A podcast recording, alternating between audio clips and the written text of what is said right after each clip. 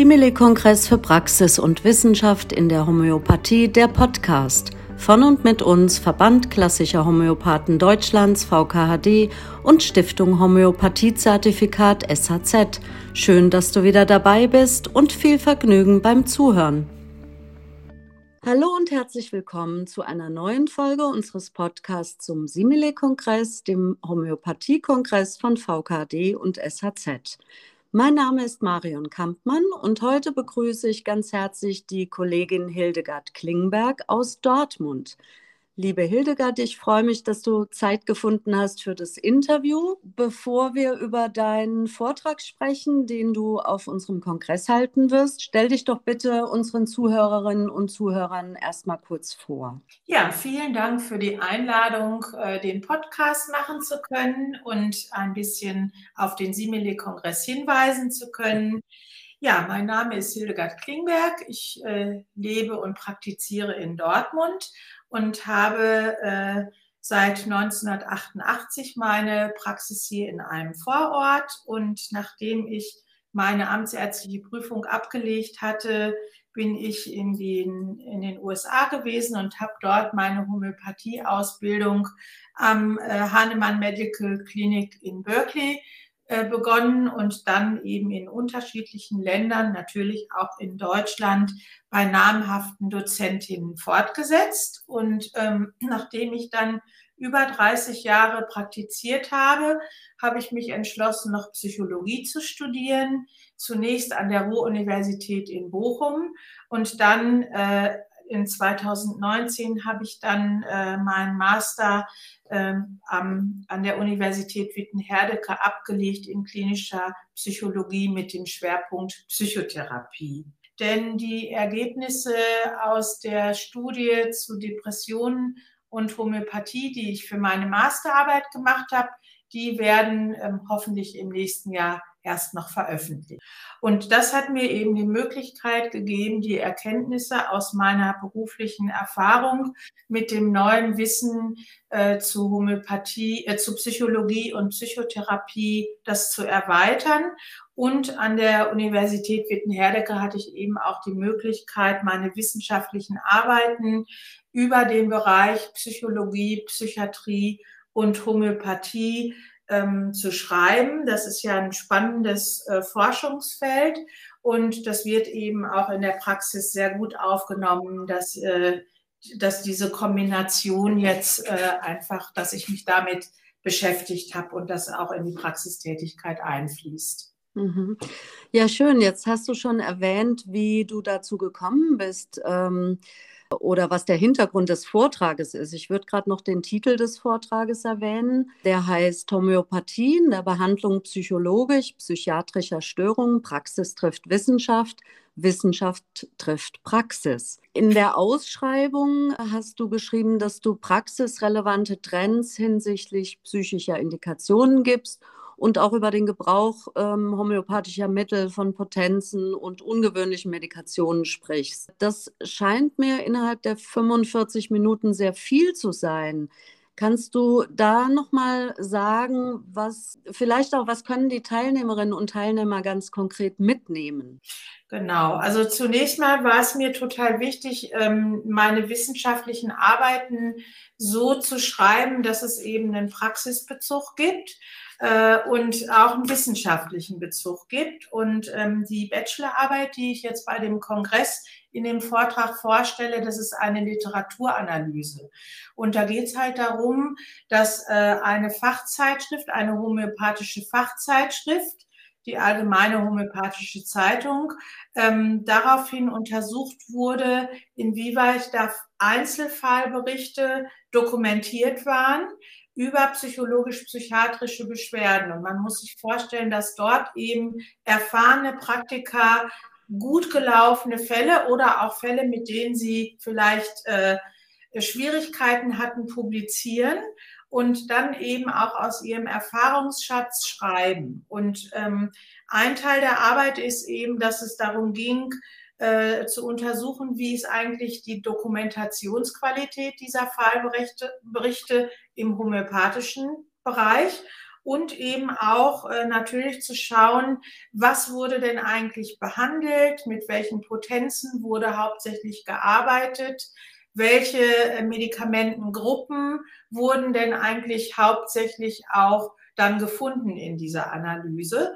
Und ähm, so gibt eben äh, der Vortrag ähm, die, ja, zum einen diese wissenschaftlichen Ergebnisse wieder, äh, nämlich dass die Dokumentationsqualität sich deutlich verbessert hat, signifikant verbessert hat.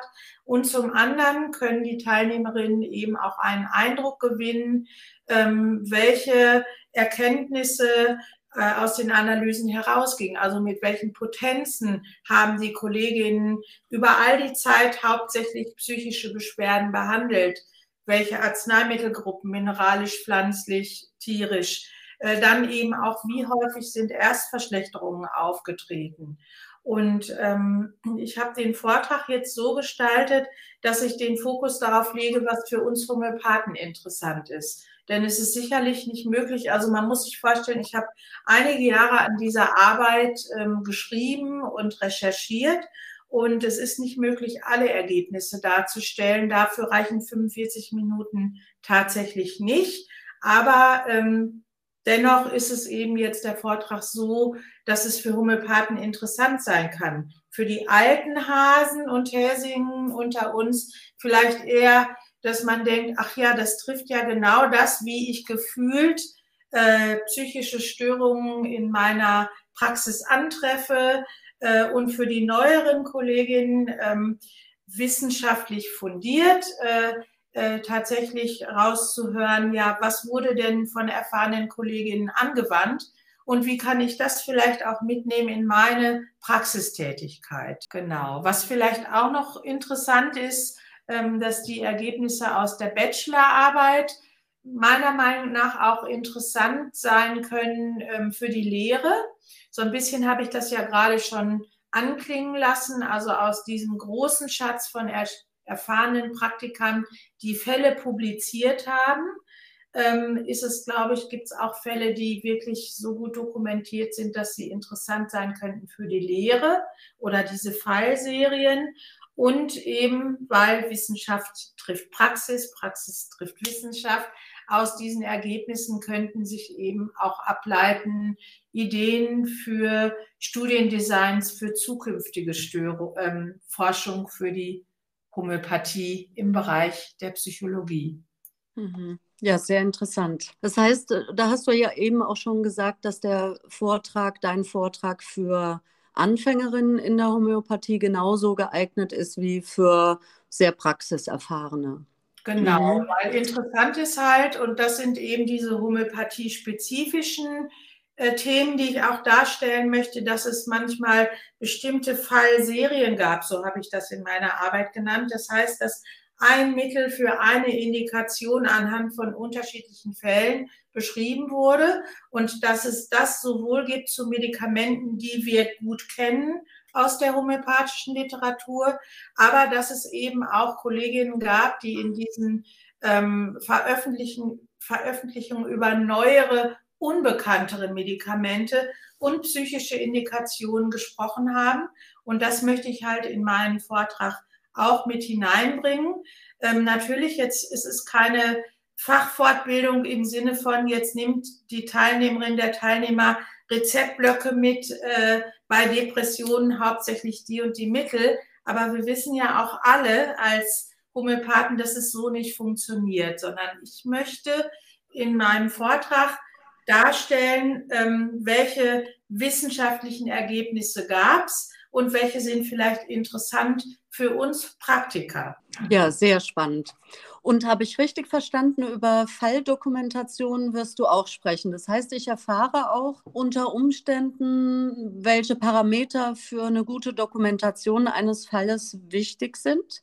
Mhm, genau. Also es ist so, dass äh, man in der Wissenschaft ja immer Kriterien aufstellt, die dann eben auch äh, wichtig sind oder angewandt werden, um Untersuchungsergebnisse vergleichbar oder wiederholbar zu machen. Und ähm, die Arbeit ähm, richtet sich eben zum einen äh, nach den klinischen Kriterien in der Psychologie. Das ist der ICD-10, also die Klassifikation der Diagnosen. Da gibt es ein Kapitel nur für die psychischen Störungen und ähm, eben auch äh, die sogenannten Care Guidelines. Das heißt, das sind eben Richtlinien, wie Fälle klinisch relevant äh, wissenschaftlich dokumentiert werden sollten. Äh, und weil ich ja auch, um die Ergebnisse darzustellen, ein bisschen was zu dem Studiendesign äh, und zu diesen Parametern berichten muss, werde ich das eben auch erklären. Also was macht eigentlich eine zuverlässige Falldokumentation aus? Und interessanterweise eben auch, wie, wie geht das dann in der Wissenschaft weiter? Mittlerweile gibt es nämlich sogar spezifische Kriterien für Homöopathie behandelte Fälle sozusagen. Mhm. Also da sieht man auch wieder, den Bezug von Wissenschaft und Praxis und Praxis und Wissenschaft. Ja, sehr spannend. Würde ich mich sofort anmelden. Ja, schön, gerne. Ja, ähm, Hildegard, jetzt mal so viel zu deinem Workshop. Jetzt äh, bist du ja nicht nur Referentin auf unserem Kongress, sondern auch, du wirst auch als Teilnehmerin da sein. Und da würde ich dich, würde ich gern wissen von dir, ob es irgendetwas gibt, was dich vielleicht besonders interessiert am Kongress. Also zunächst mal freue ich mich total, die ganzen Kolleginnen wiederzusehen und Kollegen. Denn wir haben ja jetzt alle eine echte Durststrecke gehabt. Und ähm, ja, ich freue mich einfach natürlich auch die Kolleginnen zu treffen, die sich äh, auch aus der Praxis heraus mit wissenschaftlichen äh, Forschungen äh, beschäftigen zur Homöopathie und ähm, auf der anderen Seite finde ich eben, dass das Programm ja sehr breit aufgestellt ist. Also ich kann mir sehr vielleicht praktische äh, Vorträge anhören und Seminare von Kolleginnen, die nochmal sich spezialisiert haben, einen Blick als Homöopathen auf Themen zu richten. Aber es geht eben auch um die Methodik, äh, oder Didaktik vielleicht, um Marketing. Also ich freue mich einfach auf dieses bunte, weit aufgestellte Programm und ich finde das ganz großartig, dass ihr das organisiert. Ich glaube, da steckt viel Arbeit dahinter und äh, wir freuen uns, glaube ich, alle, dass wir uns auch in Präsenz dann äh, im nächsten Jahr treffen können. Ja, schön. Das, da hast du recht, da steckt viel Arbeit drin und wir freuen uns auch alle sehr darauf. Ja. ähm, und noch eine letzte Frage, die wir auch allen stellen. Ähm, was könnte denn deiner Einschätzung nach unser Kongress für die Homöopathie bedeuten? Welche Wirkung könnte er vielleicht nach außen haben, aber vielleicht auch nach innen? Genau, also die Homöopathie ist ja in den letzten Jahren zunehmend äh, in Kritik geraten und es wird uns immer wieder vorgeworfen, dass äh, wir nicht wissenschaftlich sind oder dass es keine Ergebnisse gibt. Äh, das stimmt an vielen Stellen überhaupt gar nicht und ähm, der Kongress ist ja jetzt auch so, dass dort äh, viele Heilpraktiker äh, sind, die sich auch mit Forschung beschäftigt haben, aber auch aus anderen, ähm, aus anderen ja, Disziplinen. Und das finde ich total gut zu zeigen, äh, dass wir uns eben auch mit Forschung beschäftigen, dass wir gute Ergebnisse vorzuweisen haben. Also ich würde mir wünschen oder hoffen, dass das auch nochmal so, ein, so einen anderen Aspekt oder eine andere Nachricht einfach in die Außenwelt gibt. Nach innen raus habe ich ja schon gesagt, ich freue mich einfach auch auf den Austausch. Also weil ich glaube, wenn man sich trifft, äh, dann spricht man natürlich auch nochmal ein bisschen genauer und vielleicht leiten sich dann eben auch wieder neue Ideen für neue Forschung oder für einen Input in die Praxis ab. Das mhm. würde ich mir wünschen und kann ich mir auch gut vorstellen, dass das passiert. Ja, wunderbar. Vielen Dank, liebe Hildegard, für das äh, schöne Interview. Und dann freue ich mich sehr, wenn wir uns in Mülheim an der Ruhr nächstes Jahr dann in Live und in echt kennenlernen. Ja, ich freue mich Danke auch. dir. Vielen herzlichen Dank. Das war Simile Kongress für Praxis und Wissenschaft in der Homöopathie, der Podcast. Danke für dein Interesse. Wir freuen uns, wenn du auch bei der nächsten Folge wieder zuhörst. Sei auch du dabei, live und in echt beim Simile-Kongress am 3. und 4. Juni 2023 in Mülheim an der Ruhr.